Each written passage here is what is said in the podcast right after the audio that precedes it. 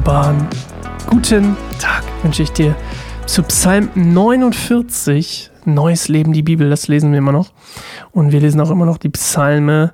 Heute ein Weisheitsspruch, ebenfalls von den Nachkommen Korachs geschrieben. Du merkst, diese Hauptbü oder diese Einteilung oder Gliederung der, der, des Psalmbuches, wenn man so will, als Ganzes, ist schon so ein bisschen auch nach Autoren geschehen.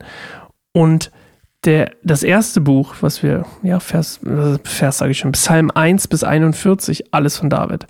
Und jetzt überwiegend, überwiegend Lieder von den Nachkommen Korachs, wer auch immer das jetzt äh, prinzipiell ist, ist ja nicht so wie jetzt mit Instagram, du lädst ein Foto, steht der Name, sondern manche haben einfach was per Hand aufgeschrieben und das wurde denen irgendwie zugedichtet oder zugeordnet oder vielleicht waren es die gleichen, vielleicht nicht. Das ist nicht so richtig bekannt, es gibt so Vermutungen, aber ja, was ist das wert? Ich sag dir jetzt schon die Message vom heutigen Ding, die, die quasi die Hauptbotschaft des Psalms ist, dass die Hoffnung der Gerechten, die Hoffnung der Gerechten quasi ist besser als die falschen Sicherheiten der Gottlosen. Und das ist ein super spannendes Thema übrigens.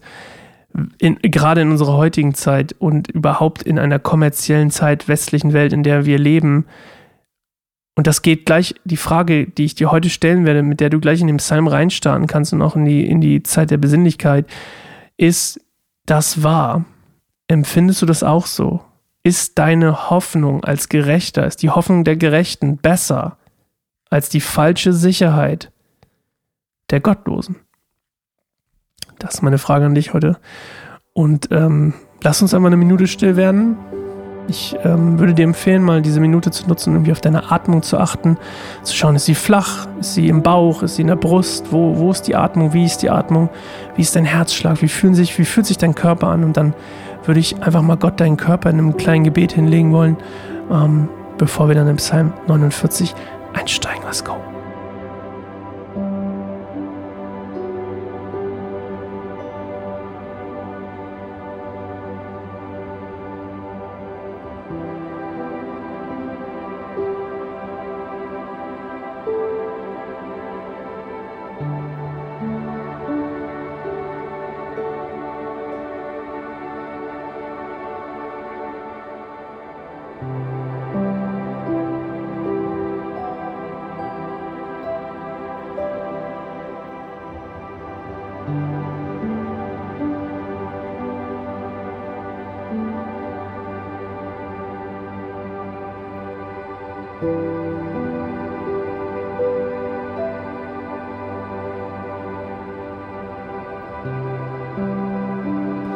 Jesus, danke für unseren Körper. Danke, dass wir dich und deinen Geist und dein Wesen, deinen Charakter durch unseren Körper spüren können.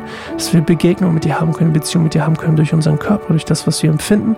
Und ich bitte, dass du uns vorbereitest, dein Wort zu hören heute, Jesus. Amen. Psalm 49. Hört zu, ihr Völker. Horcht auf, ihr Menschen. Vornehme oder einfache Menschen, reiche oder arme, hört alle zu. Denn meine Worte sind weise und meine Gedanken sind verständlich. Aufmerksam lausche ich vielen Sprüchen und löse Rätsel bei Hafenklang. Warum sollte ich mich fürchten, wenn schlimme Zeiten kommen und Feinde mich umzingeln? Sie vertrauen auf ihren großen Besitz und geben mit ihrem Reichtum an. Doch vom Tod können sie sich nicht freikaufen. Sie können Gott kein Lösegeld zahlen. Der Kaufpreis für ein Leben ist zu hoch. Niemand kann so viel zahlen um ewig leben zu können. Weise Menschen müssen ebenso sterben wie unvernünftige Narren, alle müssen ihren Besitz für andere zurücklassen. Das Grab ist ihre ewige Heimat. Darin liegen sie für immer, auch wenn auf Erden viel Land nach ihnen benannt wurde. Denn der Mensch bleibt trotz seines Reichtums nicht am Leben, sondern muss sterben wie die Tiere. Das ist das Schicksal derer, die auf sich selbst vertrauen, und sich in ihrem überheblichen Gerede gefallen. Wie Schafe werden sie in das Totenreich geführt, wo der Tod sie hüten wird. Aber schon bald werden gottesfürchtige Menschen über sie herrschen, und ihre Körper werden im Grab verwesen, denn dort ist ihre Wohnung. Mein Leben aber wird Gott freikaufen. Er wird mich der Macht des Todes entreißen. Deshalb fürchte dich nicht, wenn jemand reicher wird und sein Haus immer prachtvoller. Denn wenn er stirbt, nimmt er nichts davon mit. Sein Reichtum folgt ihm nicht ins Grab. Wenn er sich auch in diesem Leben für glücklich hält und die Welt ihn bewundert, muss er doch wie alle anderen sterben, die das Licht des Tages nicht mehr sehen. Der Mensch, stolz auf seinen großen Reichtum, erkennt nicht, dass er sterben muss wie ein Tier. Ein Psalm Asafs. Ah, da ist der Autor. Ein total spannender Psalm, einer meiner absoluten Favorites, aufgrund eines ganz besonderen Satzes. Ein ganz besonderer Satz. Ich weiß nicht, ob du ihn gemerkt hast. Psalm 16, äh, Vers 16. Ich hab's mit diesem Psalmvers-Ding total drauf. Mein Leben aber wird Gott freikaufen. Er wird mich der Macht des Todes entreißen. Er wird mich der Macht des Todes entreißen. Auferstehung Jesu. That's that one. Und hört euch mal den oberen Satz an. Was war er? Wo steht er? Wo steht er? Wo ist er? Niemand kann den Preis. Da. Doch vom Tod können sie sich nicht freikaufen. Sie können Gott kein Lösegeld zahlen. Der Kaufpreis für ein Leben ist zu hoch. Niemand kann so viel zahlen, um ewig leben zu können. Think about it. Zu hoch. Für keinen Menschen bezahlbar. Aber für Jesus schon. Und das, das steht da. Boah, ich habe Gänsehaut, ich finde das so toll. Ich liebe diese Wahrheit. Es stimmt halt einfach. Es ist einfach wahr.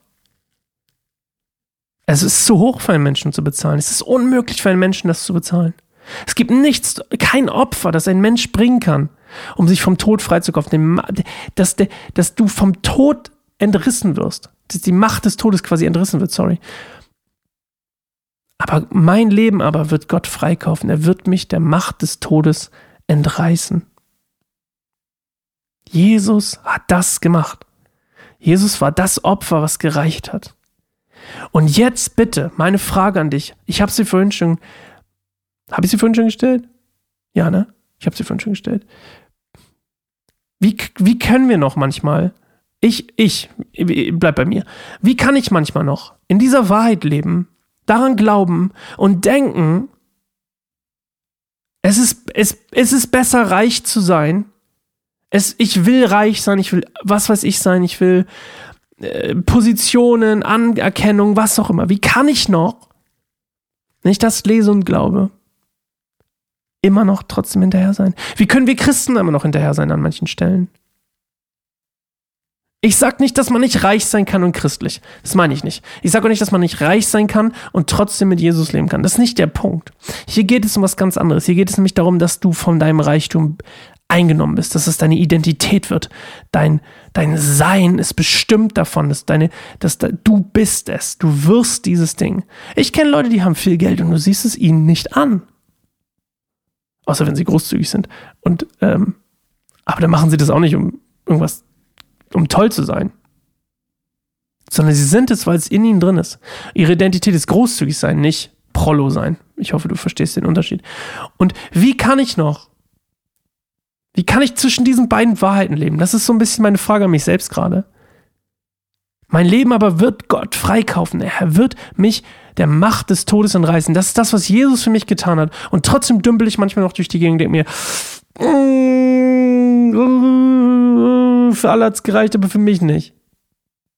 Es hat auch für mich gereicht. Danke, Sascha, für die eigene Predigt. Und wir hören uns morgen wieder zu Psalm 50. Das ist ja ein Bibel-Podcast, kein Predigt-Podcast. Und ähm, morgen wieder ein Psalm von Asaf übrigens. Ähm, für alle, die das, falls du das nicht weißt, kannst du mal nachlesen. 1. Chroniken 16, Kapitel 16, gleich am Anfang. Da steht etwas mehr zu Asaf. Da kommen auch noch ein paar mehr ähm, ja, Psalme zu. Aber Asaf war ein levitischer Musiker. Das nur mal am Rand erzählt. Aber egal. Wie kann ich noch manchmal, ich wundere mich gerade über mich selbst. Manchmal muss man, man predigt ja immer zu sich selbst, ne? Und wir hören uns morgen wieder zu Psalm 50. Jubiläumsfolge. Bis dahin. Ciao.